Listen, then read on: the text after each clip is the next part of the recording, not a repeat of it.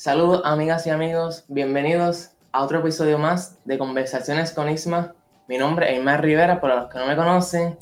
Y en el episodio de hoy voy a seguir entrevistando a candidatos que nos van a estar representando en diversos puestos políticos y para que ustedes puedan conocer, al igual que yo, puedan conocer quiénes son esas personas que nos van a estar representando en, la próximo, en el próximo proceso electoral que se va a estar celebrando el próximo 3 de noviembre aquí en Puerto Rico. Y antes de presentarla a la invitada de hoy, quiero que me sigan en las redes sociales, importante para que no se pierdan cuando voy a estar el segundo episodio, para que se mantengan al día. Me pueden seguir en las redes sociales, en Instagram y en Snapchat como Ismael JRL y en TikTok como Ismael JRL7. Si estás viendo este episodio en mi página de Facebook, dale like a la página para que no te pierdas ninguno de mis episodios. O si estás viendo este episodio en mi canal de YouTube, suscríbete y dale a la campana para que no te pierdas ninguno de mis videos.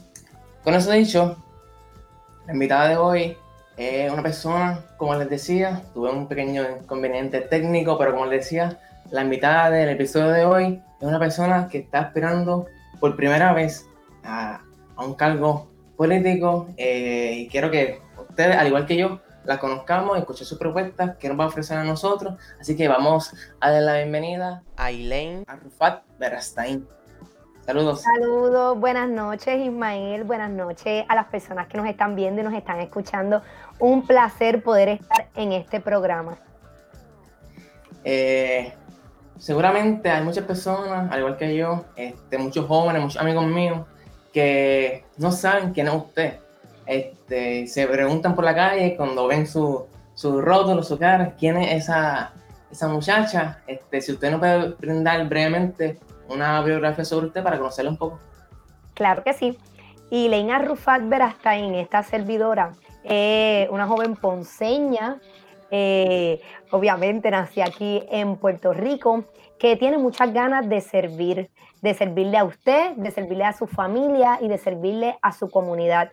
Estoy casada, tengo tres niños pequeños, tres varones, y tuve la oportunidad de estudiar mis grados primarios y escuela superior también aquí en Ponce. Luego estudié un bachillerato en literatura comparada en la Universidad de Puerto Rico, recinto de Mayagüez. Y luego hice el Juris Doctor en la Pontificia Universidad Católica de Ponce. Soy abogada notario. Actualmente eh, estoy en la práctica privada, llevo siete años trabajando como abogada. Atendemos distintos casos civiles, también derecho administrativo y notaría.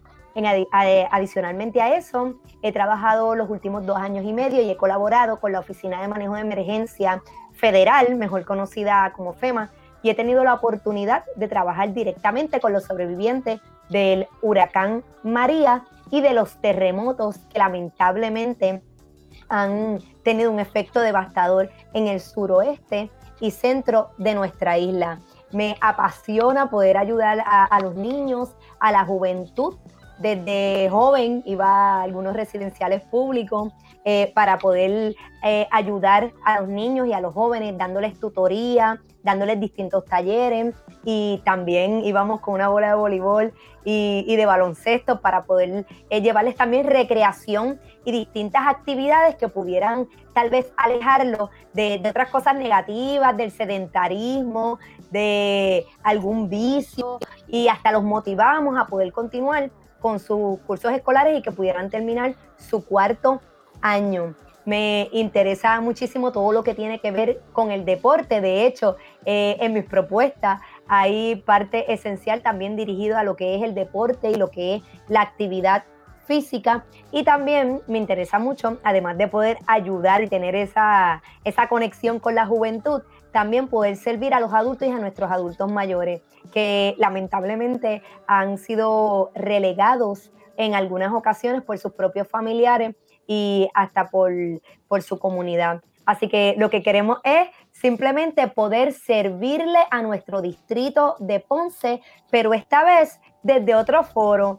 En otras ocasiones lo hacíamos en nuestro ámbito personal, pero ahora cuando escuché de, de Proyecto Dignidad, decidí formar parte y ahora ese servicio y esa ayuda a todos los ciudadanos lo quiero hacer, pero a través de la política. Ahora que usted menciona eso del proyecto de dignidad, esta, esta es mi siguiente pregunta. Muchas personas desconocen, este, desconocían que este proyecto de dignidad, este, este nuevo partido que se presenta como una opción para estas próximas elecciones y donde tienen diferentes candidatos a todas las posiciones, a todos los cargos a nivel de Puerto Rico. Y yo le pregunto, ¿verdad? Para que esas personas que no conocen, ¿qué es el proyecto de dignidad en su base? ¿Cuáles son sus posturas? ¿Cuáles son sus creencias? ¿Y por qué usted se siente identificada con, este nuevo partido este, y decide pues, a, a través de este partido representar? Sí, Ismael, habíamos un grupo de personas bien indignadas con la manera en que se estaba gobernando nuestro país.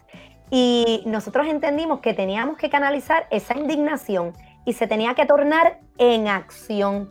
Y de ahí entonces es que surge Proyecto Dignidad. Decidimos que nos podíamos unir para aportar a nuestro país desde las distintas esferas. Somos personas que venimos de distintos de distintos foros, de distintos ambientes, tenemos distinta preparación, pero somos personas comunes y corrientes, que lo que queremos simplemente es poder trabajar para devolverle la credibilidad a nuestro país y que se pueda gobernar de una manera sana, traer una sana gobernanza. Proyecto Dignidad comenzó en el 2019 a recoger endosos y teníamos que recoger aproximadamente 47.400 endosos y tuvimos la oportunidad de ir por distintos pueblos de la isla y pudimos recoger sobre 11.000 endosos adicionales a la cantidad que se nos estaba pidiendo.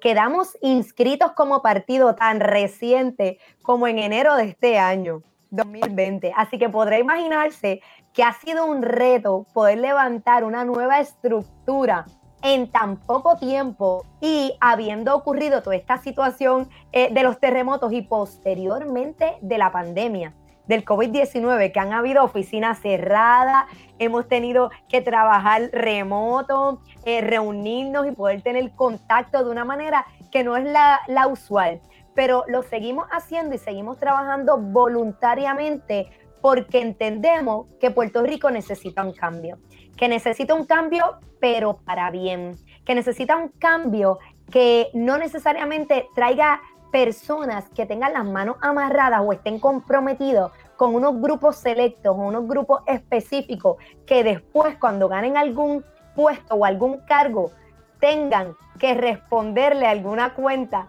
a, a dicho grupo, algún grupo particular. Así que nosotros simplemente somos personas que decidimos unirnos para poder servirle a nuestra, ¿verdad? A nuestra, a nuestra tierra.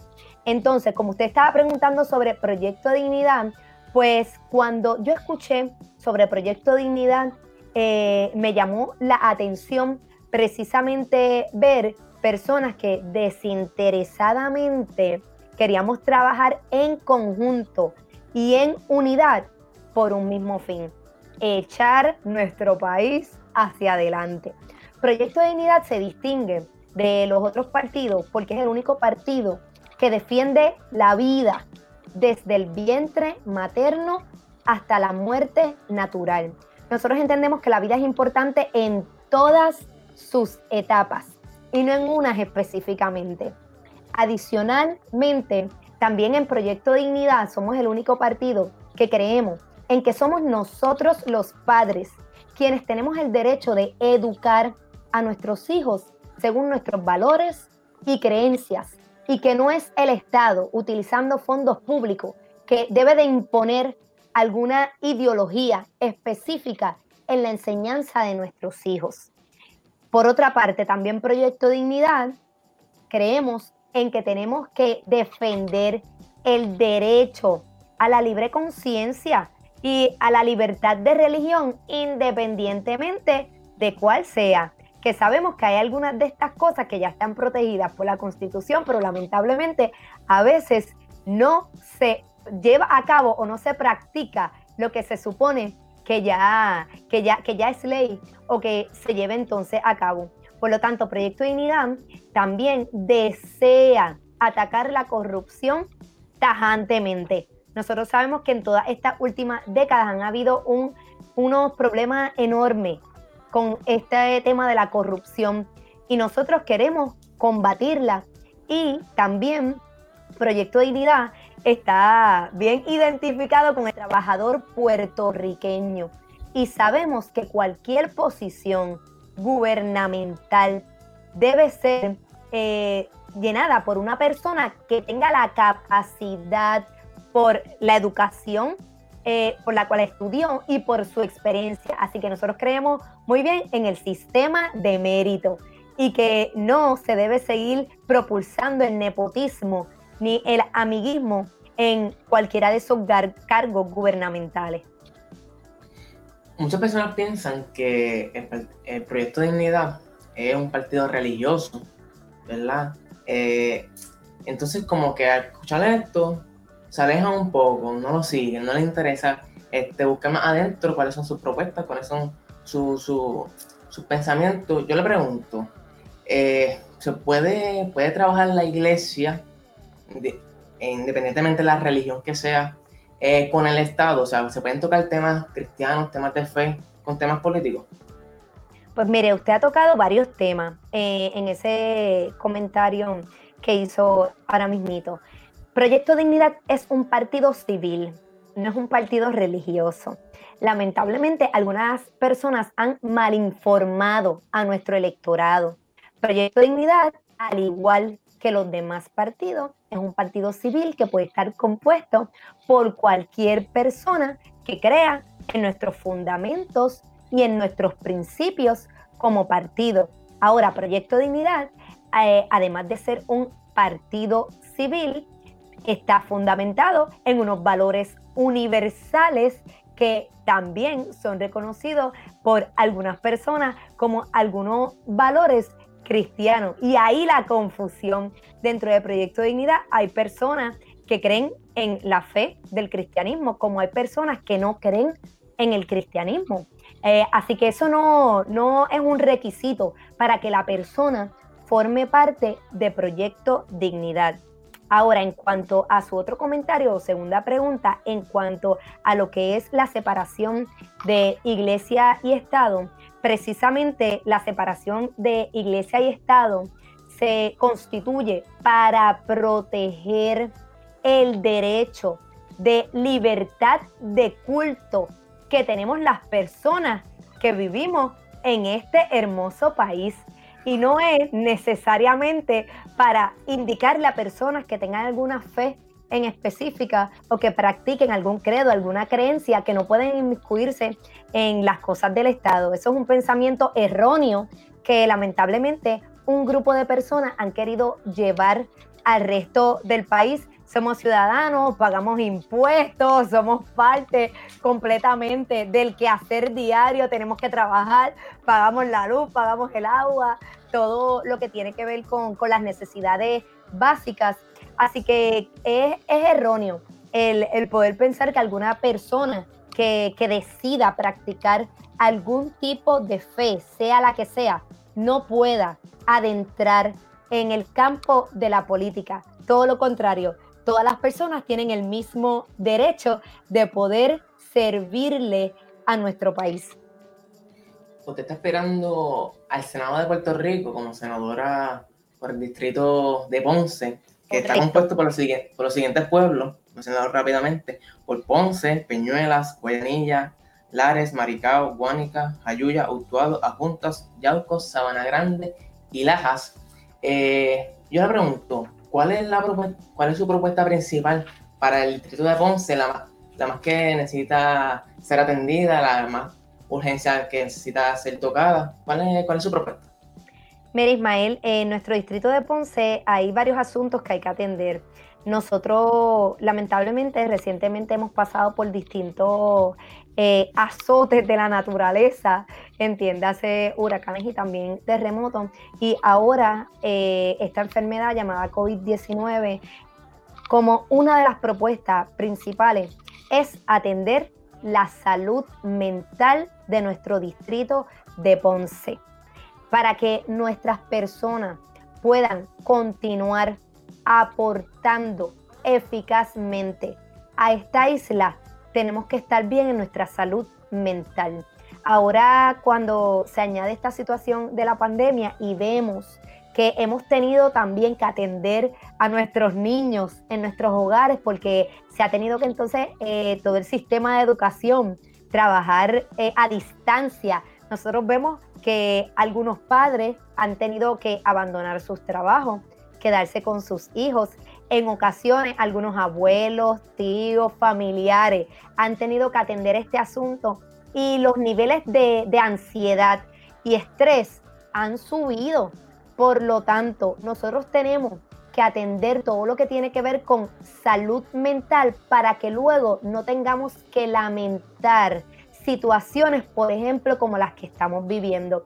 Eh, hemos estado viviendo un tiempo en donde se ha visto mucha violencia intrafamiliar, donde niños, mujeres y hombres y hasta ¿verdad? nuestros adultos mayores han sido bien afectados por este tema de la violencia, que de hecho Proyecto de Dignidad de poder llegar eh, a gobernar nuestro país quiere declarar como servicios esenciales la salud, la educación y la seguridad.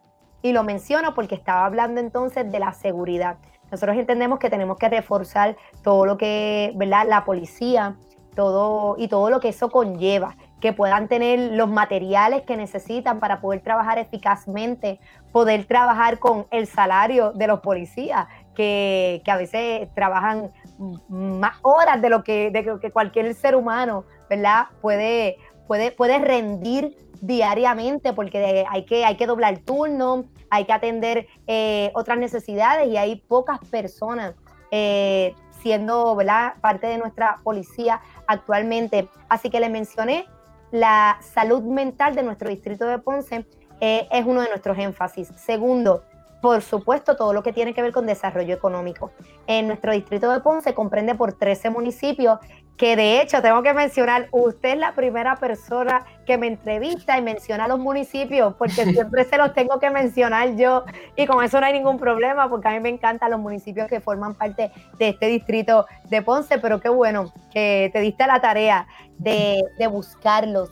Em, como parte del desarrollo económico, nosotros entendemos que definitivamente tenemos que ayudar a los pequeños y a los medianos comerciantes nosotros tenemos que atender el asunto de permisología, hay que agilizar la permisología. Parece mentira que, personas que necesitan sustento y que tienen muchas ganas de trabajar y de aportar a nuestro país tengan que esperar meses y hasta un año, algunos un poco más de un año, para poder recibir sus permisos para comenzar a desarrollar sus negocios. Por lo tanto, ese asunto de permisología lo vamos a atender. Eh, adicional a eso, nosotros queremos eh, crear eh, un tipo de, orientación y, de educación continua para estos jóvenes y adultos, adultos mayores que quieran emprender sus negocios y que no sepan cómo hacerlo, que sea como, como, como un tipo de gestoría, pero de parte del mismo gobierno, en donde se oriente, en donde se instruya. En ocasiones hay fondos estatales y federales disponibles para algunos comerciantes y por el desconocimiento no siguen hacia adelante, no, no se siguen desarrollando porque piensan que es muy difícil o que ellos no tienen, no son capaces de tener los recursos para poder obtener eh, ese negocio que, tanto añoran. Eh, dentro de ese desarrollo económico es bien importante que nosotros podamos mencionar en nuestro distrito de Ponce que tenemos que revitalizar eh, de alguna manera el puerto de Ponce, que lamentablemente por décadas, perdón, por años se ha mal administrado. Eh, se ha administrado desde el gobierno central y se ha administrado también desde el municipio. Eh, o sea que indistintamente de quién ha tenido la oportunidad de administrarlo, no se ha hecho lo correcto, no se ha hecho lo que se tiene que hacer. Y nosotros entendemos que ese puerto de Ponce, eh, en conjunto con las facilidades que tenemos del aeropuerto Mercedita, que también está cercano y, que recientemente se pudo llegar a un acuerdo eh, con el Departamento de Transportación eh, Federal de Estados Unidos eh, y en dos años este, se tiene la oportunidad de que a Puerto Rico puedan, ¿verdad? pueda entrar carga sin que se considere como que entró ¿verdad? A, Ponce, que entró al puerto, sino que simplemente llega y se utiliza, ¿verdad? Como, como, como, como trampolín para seguir para su otro destino y entonces eso le evitaría pagar unos impuestos específicos. También podemos unir la ley de zonas de oportunidades firmada en el 2019, en donde indica que la zona declarada como zona de oportunidad, eh, esa zona alrededor eh, se puede utilizar por, por comerciantes este, para que los bienes inmuebles no tengan que pagar esos tributos, esas contribuciones que de costumbre tuvieran que pagar, o sea, tendrían que pagar un por ciento menor.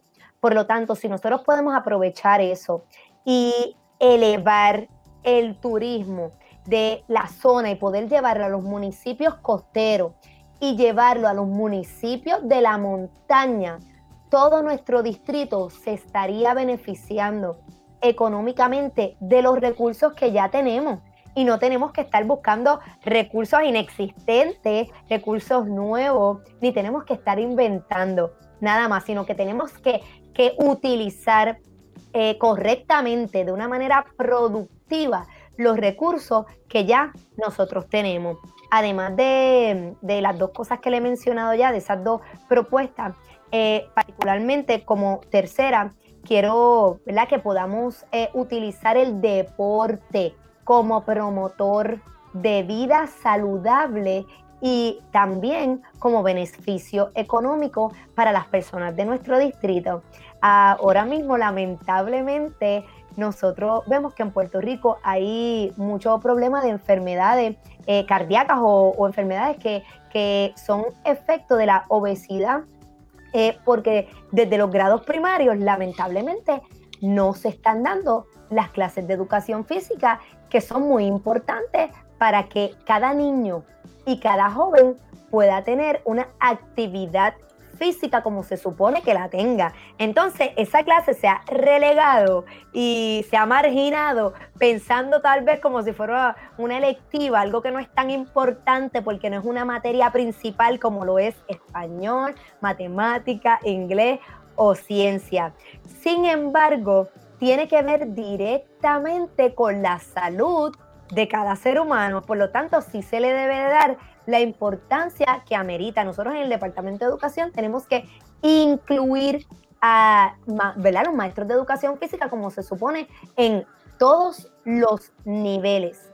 También ahí cuando hablo del deporte, me imagino que usted se ha fijado que en nuestro distrito de Ponce, las canchas, los parques, y los complejos deportivos están devastados. Porque no es que no funcionan simplemente la mayoría, es que están devastados. Las personas me han traído, sí, sí, las personas me han traído la inquietud particularmente, oye, no hay una cancha de tenis que se pueda usar aquí, porque todas han sido lamentablemente eh, abandonadas y las personas que quieren realizar ese deporte y otros se han visto en la necesidad de tener que por ellos mismos, las mismas comunidades, unirse, levantarse y poder rehabilitar todas estas áreas. Así que le daría énfasis a todo lo que es el desarrollo del deporte en las comunidades, en los barrios, en los residenciales públicos.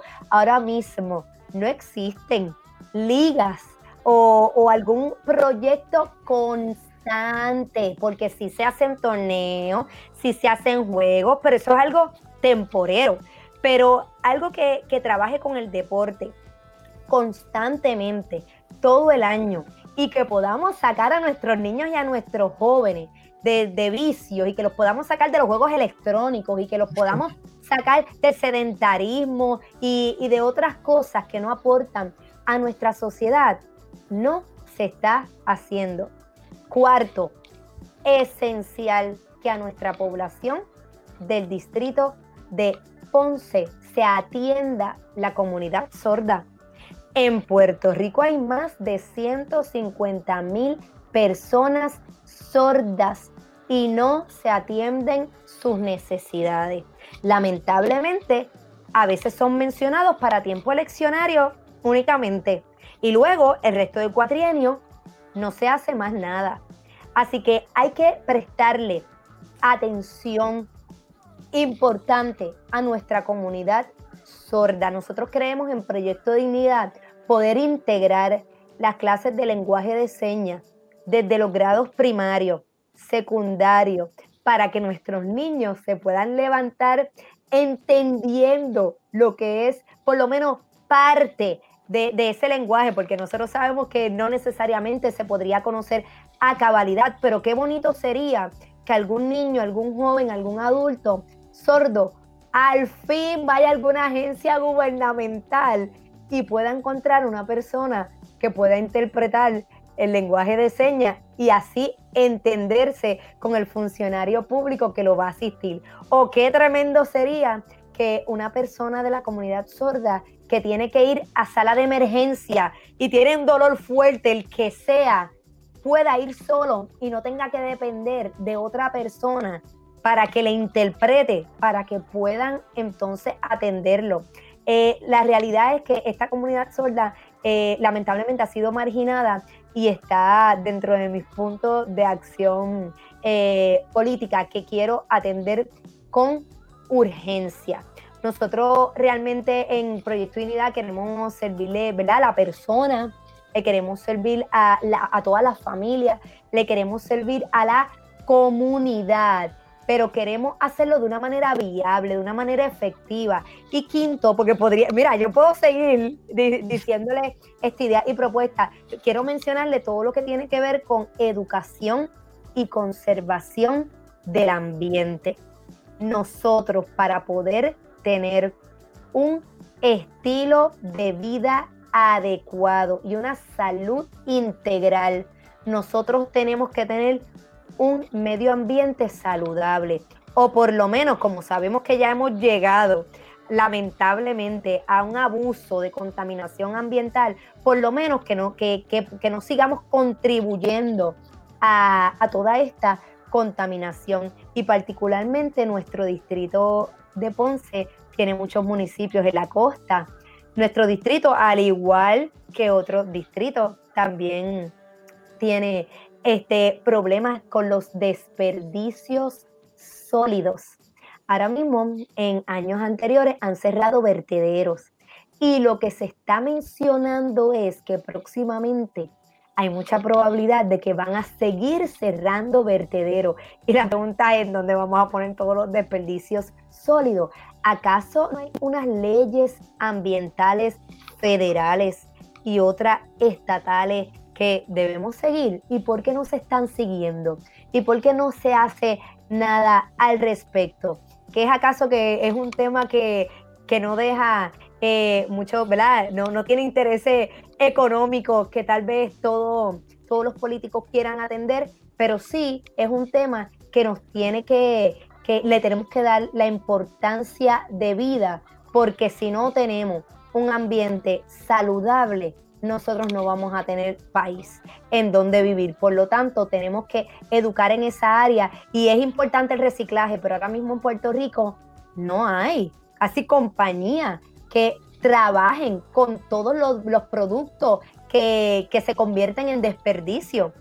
Así que nosotros tendríamos que trabajar desde los inicios con el reusar y también tendríamos que, que trabajar con el reducir, que es reducir todos esos desperdicios. Por lo tanto, ya, el reciclaje sería como, como la última instancia de ayuda. Tenemos que ya ir hablando de otros procesos anteriores que no tengamos que llegar ya a, a tener todo ese desperdicio en nuestro vertedero. Por lo tanto, es una, tenemos que crear esa conciencia eh, desde pequeños, pero no solamente eh, educarlo en eso, sino que de verdad sea, tengamos un programa viable y que Puerto Rico ¿verdad? decida qué producto vamos a recibir del exterior que se puedan trabajar y tengan salida. Pero para eso tendremos que seguir trabajando y tendremos que seguir legislando. Exacto, sí. Ahorita usted mencionaba, ¿verdad? Este, de la facilidad deportiva. Es una pregunta que yo me, que yo me he hecho muchas veces, ¿verdad? Yo sí practiqué varios deportes y yo visitaba diferentes facilidades, diferentes complejos y lamentablemente hoy en las comunidades, o sea, eso está abandonado, mal uso, mal, mantenimiento. Yo me acuerdo, ¿verdad? Yo cuando era pequeño yo iba este, a, la cancha de la, organización de mi abuelo en Glenview y ahora mismo esa cancha está, el techo está en el piso, en el piso, o sea, y desde el huracán María no se ha hecho nada. Lamentablemente, ¿verdad? O sea, ahí eso es como que un centro donde la comunidad se puede reunir, los niños, los jóvenes, como usted bien dijo, y yo pienso que eso se debe, se debe trabajar con mucha urgencia. Y para ir finalizando, esta pregunta me causa, me mucha, mucha, mucha curiosidad, ¿verdad? Porque usted dice en uno de sus, de sus videos que tú y tu familia son la prioridad en mi gesta. Yo le pregunto, o sea, ¿cómo usted, desde el, Senado, desde Senado de Puerto Rico, va a rescatar la familia que tanto se ha visto afectada por diversos, diversos factores, diversas razones, ¿verdad? ¿Cómo va a legislar a favor de la familia? Sí, pues mira, definitivamente nosotros entendemos, por eso les mencionamos mucho, que lo más importante para nosotros es la persona, la familia y la comunidad. Porque precisamente si no tenemos familia, no tenemos país. Y nosotros atendemos la familia atendiendo la vida, la vida en todas sus etapas. Por eso yo mencioné, ¿verdad?, eh, que una de las cosas que distingue mucho a Proyecto Dignidad es que queremos en la vida desde mm, el vientre materno hasta la muerte natural y nosotros creemos en poder fomentar eh, todo lo que es verdad eh, la vida porque tenemos nosotros un problema bien grande demográfico eh, todos los estudios que se han hecho no, necesariamente actualizado este, al 2020 pero vemos que nuestra población en Puerto Rico tiene más adultos mayores que jóvenes. Por lo tanto, nosotros si vemos que tenemos más adultos mayores que jóvenes, tenemos que hacernos varias preguntas. ¿Qué está pasando que tenemos menos niños y menos jóvenes que adultos y adultos mayores? Número uno, en instancia no los estamos dejando nacer porque cada vez se está levantando más, movimiento, ¿verdad? Para aparentemente darle derechos a la mujer y a la criatura que está en el vientre, pues entonces no tiene ninguno. Eh, además a, eso vemos toda esta situación de la violencia que hay. Mientras más violencia hay, por supuesto, si siguen aumentando los asesinatos, lamentablemente también las estadísticas mencionan que son jóvenes o adultos jóvenes los que, los que están muriendo eh, en esos asesinatos, no necesariamente adultos mayores. Por lo tanto, nosotros, además de atender todo lo que tiene que ver a favor de la vida, que tenemos que atender todo lo que tiene que ver con la seguridad y tenemos que atender la educación de lo que son ¿verdad? Nuestros valores universales en donde se pueda respetar a las personas, que no importa a quién tengamos de frente, que no importa la raza, que no importe el sexo, que no importe si practica una religión o no, simplemente que podamos respetar, todo esto tiene que ver con una sana convivencia. Entonces, si podemos envolver, Ismael, a la comunidad, en el desarrollo de nuestros niños y de nuestros jóvenes. Ya la familia también está respaldada por un grupo que no simplemente eh, el niño está viendo a, a, una mamá si es que está viviendo con la mamá o a un padre si es que vive con un padre, algún abuelo si el niño vive con un abuelo, con un tío, ¿verdad? Distintos tipos este, de familia, eh, sino que ve a un colectivo ve a un grupo que lo está ayudando a desarrollarse y que lo que está viendo es que la unidad puede traer un producto positivo, como levantar una comunidad sana, como trabajar en unidad por un mismo fin, entre otras cosas. O sea que si nosotros atendemos la niñez, atendemos la juventud y la familia dándoles herramientas.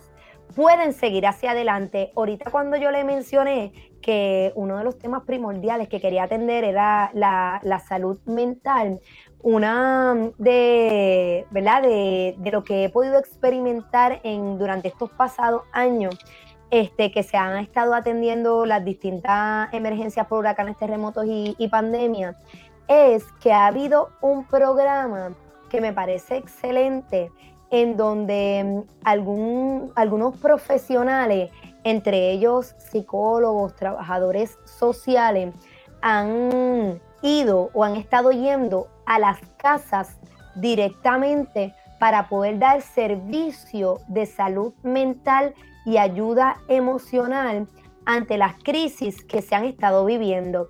Eh, ¿verdad? Eh, la, Oficina de Manejo de Emergencia Federal, junto con el programa en Puerto Rico, particularmente de AMSCA, eh, que son quienes lo, lo, están trabajando, se ha estado visitando esas familias y se han identificado muchas situaciones que no se, que no se podían identificar porque no se estaba llegando a las casas no todas las personas buscan la ayuda que necesitan. Hay unas personas que no lo hacen porque no se atreven, hay otras que no lo hacen porque no tienen el conocimiento, otras no tienen el recurso.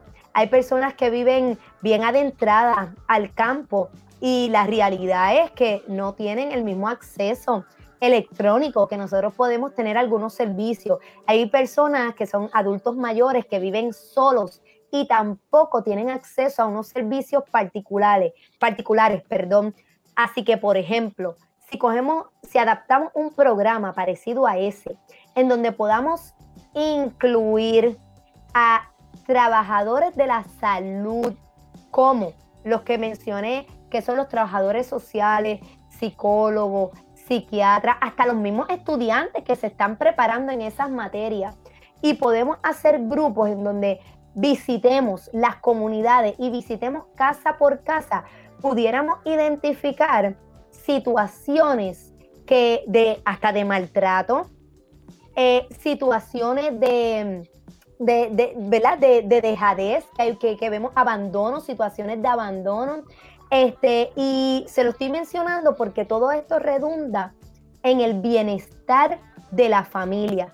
Si nosotros podemos ayudar directamente a la familia con las situaciones que están teniendo de, de ansiedades, de dificultades, obviamente pues económicas, ahora con todo este encierro, eh, particularmente en nuestro distrito de Ponce, primero estaba escuchando una instrucción y la instrucción era mientras menos puedas estar debajo de una estructura pesada de cemento que te pueda caer encima, tú mejor quédate al aire libre. De repente viene toda esta situación de la pandemia y ahora nuestra gente está recibiendo una instrucción contraria y es, mientras más encerrado puedas estar en tu casa sin tener contacto con otras personas, pues ahora está seguro.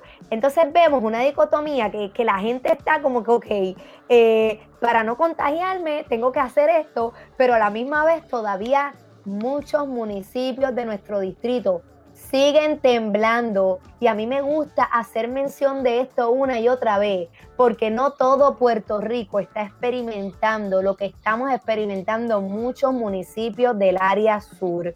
Todavía aquí se sienten los temblores.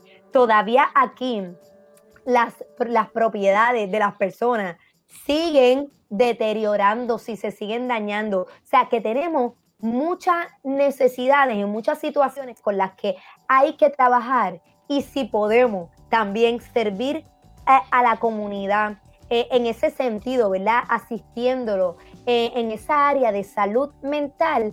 Yo entiendo que también situaciones que están pasando entre padres e hijos, eh, entre hermanos, entre cónyuges, pareja, ¿verdad? En cualquier relación, pudiera entonces atenderse y yo entiendo que la familia pudiera poco a poco seguir hacia adelante. También lo que le mencioné del desarrollo económico tiene mucho que ver. Cuando hay necesidad económica, cuando uno está pensando constantemente qué yo voy a hacer para llevar comida y sustento a mi casa, pues eso también al atenderse todos los temas que tienen que ver con el desarrollo económico puede traer algún tipo de alivio a la familia. O sea que vemos que todos los temas se van conectando. Aquí simplemente lo que necesitamos es personas que estén dispuestas a servirle al pueblo y a no lucrarse ellos mismos, sino que podamos trabajar, miren, en unidad, sin importar el partido en el que milite, sin importar en lo que crea, pero que estemos dispuestos a poder juntos echar este, este, este distrito y este país hacia adelante. Y yo entiendo que eso es lo que las personas deben de buscar en, en los nuevos aspirantes, en los nuevos candidatos a cada posición.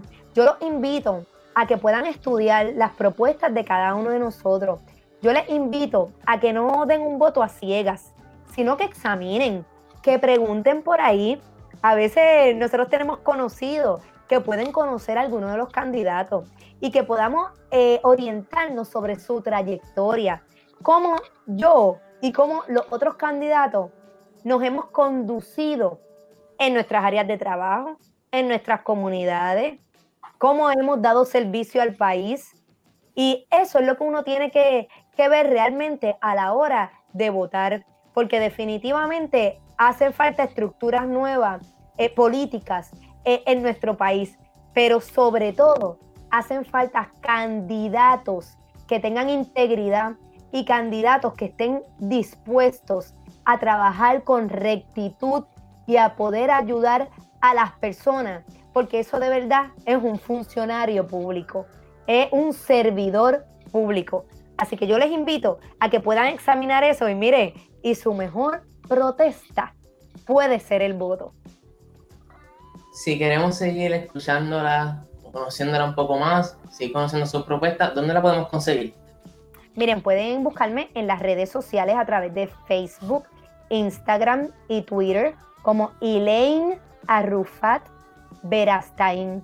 Pone mi nombre, mis dos apellidos, eh, está aquí en la parte inferior del recuadro y, va a aparecer este, en mis redes sociales. Ahí va a poder ver video, escrito, artículos. De hecho, yo les invito a que además de entrar a las páginas, me escriban, me escriban con inquietudes que ustedes tengan, con sugerencias, Creo fielmente en la participación ciudadana, en que todos de alguna manera u otra somos los que tenemos que, expresarnos y somos los que tenemos que trabajar en conjunto. Esto no es algo del gobierno solamente, esto no es algo del individuo solamente. Aquí tenemos que trabajar en conjunto y el que sepa trabajar en equipo es el que va a poder hacer un trabajo eficiente. Y eso se lo digo que desde grado elementales he tenido la oportunidad de, jugar distintos deportes, particularmente el voleibol, y no hay manera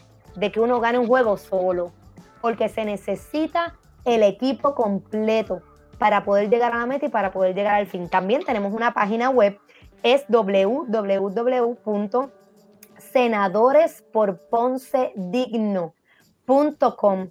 Ahí pueden encontrar información del compañero de papeleta Luis Jordan Frau y de esta servidora Elaine Arrufat Berastain, porque ambos somos candidatos al Senado por el distrito de Ponce por el partido Proyecto Dignidad. Así que les invito a que se orienten, a que conozcan más de nosotros y mira, escríbeme que con mucho gusto voy a atender su comentario y podré entonces contestarle efectivamente.